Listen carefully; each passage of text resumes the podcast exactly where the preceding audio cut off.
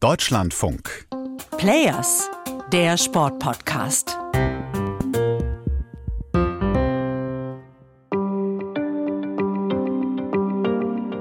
Seinen Namen muss ich nicht extra sagen. Ich bin sehr dankbar dafür, dass die Bereitschaft besteht, diese Frage zu diskutieren. Und er hier klingt doch fast identisch, oder? Deshalb bin ich zumindest bereit, in unseren Gremien auch darüber zu diskutieren. Der eine, der Bundeskanzler, der andere sein ehemaliger Sprecher. Der ist jetzt so etwas wie der Kanzler des deutschen Fußballs, Bernd Neuendorf, seit einem Jahr Präsident des Deutschen Fußballbunds. Und er ist ein echter Seiteneinsteiger. Er kommt nämlich aus der Politik. Den Politikersprech hat er auch in der neuen Rolle nicht abgelegt. Wie gut das dann funktioniert, um den DFB aus seiner jahrelangen Dauerkrise zu holen, das erfahrt ihr heute. Wir sprechen auch drüber, wie Bernd Neuendorf es schaffen möchte, in diesem Stil Dinge bei der FIFA anzusprechen, die dort nicht auf der Tagesordnung stehen. Menschenrechte zum Beispiel.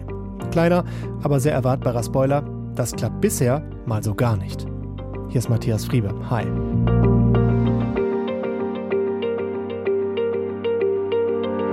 Von Bert Neuendorf, da bin ich ganz ehrlich, habe ich zum ersten Mal vor anderthalb Jahren gehört. Nämlich in dem Moment, als bekannt wurde, dass er DFB-Präsident werden möchte.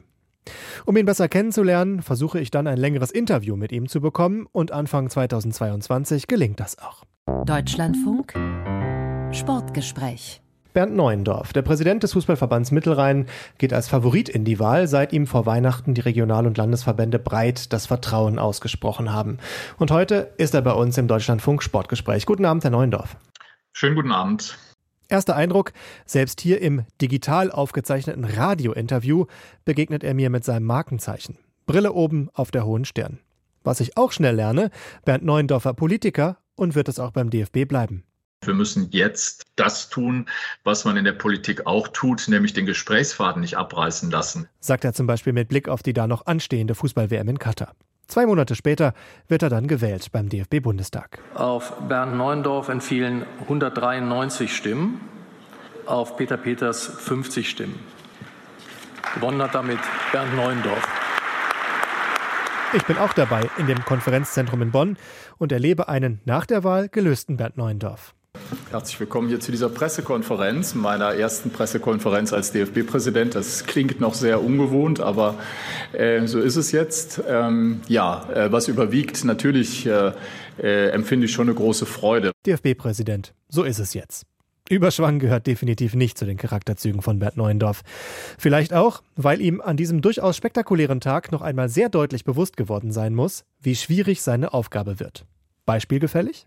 Dass endlich Schluss sein muss mit einer öffentlichen und gegen den DFB und seine Repräsentanten gerichteten Zerstörungswut. Und vor allem, es muss Schluss sein mit dem Durchstechen vertraulichster Informationen aus niedrigen Beweggründen.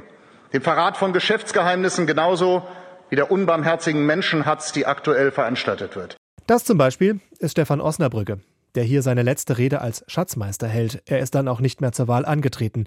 Mehr muss man aber eigentlich zum Zustand des DFB vor einem Jahr nicht wissen. Von vorne bis hinten zerstritten, Intrigen, Steuerskandale, Verfahren vor der Ethikkommission. Ein absolutes Pulverfass. Ich möchte als DFB-Präsident alles dafür tun, dass dieser Verband wieder zur Ruhe kommt hatte Neuendorf vorher in seiner Rede gesagt. Dass wir in ein paar Jahren sagen können, die Arbeit hat sich gelohnt.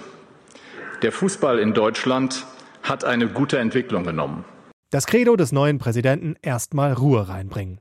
Ein Wort, das man beim DFB wohl tatsächlich neu buchstabieren musste. Nach drei Präsidentenrücktritten in zehn Jahren ein Zustand, der definitiv nicht mehr bekannt war.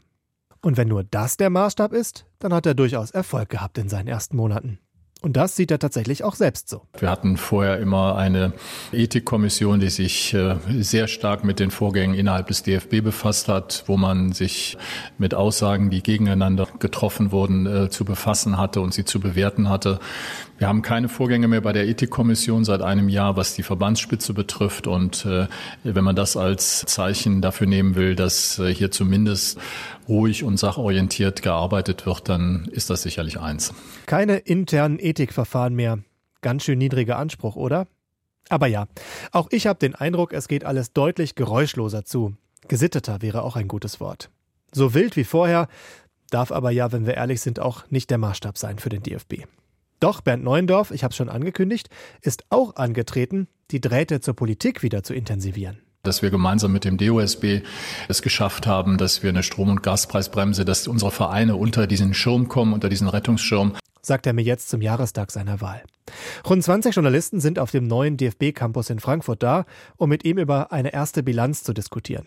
Immer wieder, ganz Profi als ehemaliger Hauptstadtjournalist, entgleitet das Gespräch ins Unter drei, also in den Bereich, den wir nicht zitieren dürfen. Dagegen ist es ihm besonders wichtig zu betonen, ganz und gar nicht unter drei nämlich, dass er es geschafft hat, den DFB wieder eng mit der Bundespolitik zu verbinden. Viermal hat er in seinem ersten Jahr den Bundeskanzler getroffen, der im August auch in Frankfurt auf dem Campus ist. Hier ist ein ganz toller Ort entstanden, voller fußballbegeisterter Frauen und Männer. Wir haben gesagt, dass wir uns weiter unterhalten wollen über die Themen des Fußballs und bedanke mich nochmal ganz herzlich bei Olaf Scholz. Vor knapp 20 Jahren war Neuendorf Sprecher des SPD-Parteivorstands. Generalsekretär damals Olaf Scholz. Sie kennen sich also schon lange, sind sich vertraut. Ist ja übrigens auch eine besondere Konstellation gerade in Berlin. Bundeskanzler, SPD. Die Innen- und damit Sportministerin, SPD. Der Vorsitzende des Bundestag-Sportausschusses, SPD. Die Führung vom Deutschen Olympischen Sportbund, SPD. Behindertensportverband, SPD. Leichtathletikverband, SPD. Und Bernd Neuendorf natürlich auch. So enge Bande nach Berlin heißt aber auch, es kommt manchmal etwas zurück. Zum Beispiel dann, wenn der Bundeskanzler öffentlich gleiche Prämien für die Frauen- und die Männernationalmannschaft fordert. Ich habe den Vorschlag gemacht und bin sehr dankbar dafür, dass die Bereitschaft besteht, diese Frage zu diskutieren. Mehr als die Bereitschaft zur Diskussion ist Neuendorf aber bisher nicht zu entlocken. Da ist er ziemlich defensiv. Ganz anders das Thema Heim-EM bei den Männern 2024. Die steht jetzt unmittelbar vor der Tür. Und sie ist immens wichtig für den DFB. Sportlich nach mehreren Pleiten fast ähnlich überlebenswichtig wie finanziell. Deshalb, sagt Neuendorf ganz selbstbewusst und offensiv, eine einmalige Gelegenheit zu zeigen, welche Vorzüge Deutschland hat. Da sollte der Bund auch sich noch ein Stück weit stärker engagieren. Ich halte das für eine große Chance und das habe ich äh, Richtung Berlin auch nochmal klar gemacht. Und dann fügt er noch hinzu, er würde auch ins Bundeskabinett kommen und allen Ministern noch einmal deutlich machen, wie wichtig das Turnier auch für Deutschland ist. Ganz schöner Boss-Move, sich selbst ins Kabinett einladen. Oder anders gesagt, das Selbstverständnis eines DFB-Präsidenten, das hat er schon drauf.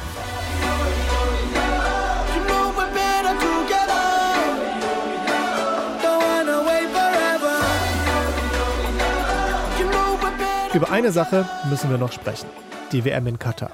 Perfekte Überschrift für seinen ersten Auftritt dort bei einem FIFA-Turnier. Lehrgeld. Gibt er auch selbst zu, dass er überrascht war, wie die FIFA agiert. Ich glaube, das ist für jemand, der gerade mal ein halbes Jahr dabei ist und dann zu so einer WM fährt, jetzt nicht so ungewöhnlich. Die umstrittene WM am Golf, sie wird sportpolitisch und sportlich ein Desaster für den DFB und auch den neuen Präsidenten. Es ist aus. Hans-Dieter Flick geht raus aus diesem Turnier. Sie können sich vorstellen, dass äh, der Verlauf des gestrigen Tages für uns eine herbe Enttäuschung ist. Das Ausscheiden aus dem Turnier schmerzt äh, außerordentlich. Schmerz ist ein Wort, das ich von ihm selten bis gar nicht gehört habe vorher. So ganz emotionsabwesend ist er also doch nicht der DFB-Boss, auch wenn er hier am Flughafen in Doha den gleichen Duktus und Habitus hat wie sonst auch. Schmerzvoll war sicher auch die Erfahrung, die er mit der FIFA machen musste bei diesem Turnier. Stichwort One Love. Ich muss euch das vermutlich gar nicht mehr in allen Details wiederholen. Kurzfassung, sieben europäische Länder wollen in Katar mit einer Kapitänsbinde mit angedeutetem Regenbogen auflaufen fanden es schon sehr befremdlich, dass wir diese Binde ja schon vor Monaten auch bekannt gegeben haben der FIFA, dass wir sie tragen wollen und möchten als europäische Verbände. Und äh, die FIFA hat darauf nicht reagiert. Ärgert er sich in der Sportschau darüber, dass die FIFA erst gar nichts von sich hören lässt und dann Stunden vor Turnierbeginn One Love verbietet und mit eigenen Kapitänsbinden um die Ecke kommt. Klassischer Fall von vorgeführt, würde ich sagen. Das würde ich äh, als Vorführen nicht bezeichnen. Die FIFA hat in der Tat uns ja in der Situation äh, sehr spät äh, erst wissen lassen, wie sie wirklich zu handeln gedenkt bei der Binde, dass wir sportliche Sanktionen hätten fürchten müssen. Was genau, das wissen wir bis heute nicht. Fakt ist, der Druck der FIFA hat gereicht und alle Europäer sind vor dem ersten Spiel eingeknickt. Die Druckkulisse, die Angst vor dem sportlichen Aus, das war am Ende zu viel für den DFB. Und eins kommt noch dazu, Stichwort Finanzen. Der klamme und von Steuernachzahlungen gebeutelte DFB lebt sehr vom Erfolg der Nationalmannschaft. Die Rechnung ist einfach. 10 Millionen gibt's für die Vorrunde, Halbfinale mindestens 25 Millionen. Im aktuellen Haushalt fehlen 19,5 Millionen. Das kann sich jeder selbst ausrechnen. Kommunikativ wird dieser One-Love-Streit aber dann endgültig zur Katastrophe, als die Mannschaft vor dem ersten Spiel gegen Japan eine inzwischen berühmte Geste wählt. Sie wollten ein Zeichen setzen und hielten sich den Mund zu. Spieler und Verantwortliche soll heißen, uns die Binde zu verbieten, ist wie einem den Mund zu verbieten. Und als man dann auch noch verliert und schließlich ausscheidet, werden Hohn und Spott zum zweifelhaften Lohn. Randnotiz. Neuendorfs Parteifreundin, Innenministerin Nancy Faeser, sitzt bei diesem Spiel mit One Love am Arm, neben FIFA-Boss Gianni Infantino und neben Neuendorf, der keine Binde trägt. Auch hier macht er deutlich, Zeichen setzen ja, eine Provokation riskieren nein. Neuendorf ist Realpolitiker, kein Idealist. Er wägt jeden Satz und jede Geste. Da hört man dann schon genau hin, wenn ausgerechnet er in einem Sportschau-Interview diese Worte wählt. Wir sind in der Opposition zur FIFA.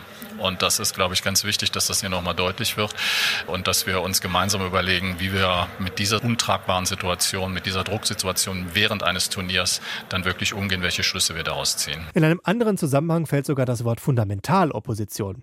Der Riss zwischen FIFA und Europa wird immer sichtbarer und größer. Aber auch hier kommt ein klassischer Neuendorf. Auch hier kommt der wägende, die Diplomatie suchende Ex-Politiker ins Spiel, der aus seinem Kasten die klassischen Werkzeuge zieht. Also, nicht den Bruch riskieren, lieber versuchen, Allianzen zu schmieden, diskutieren, argumentieren.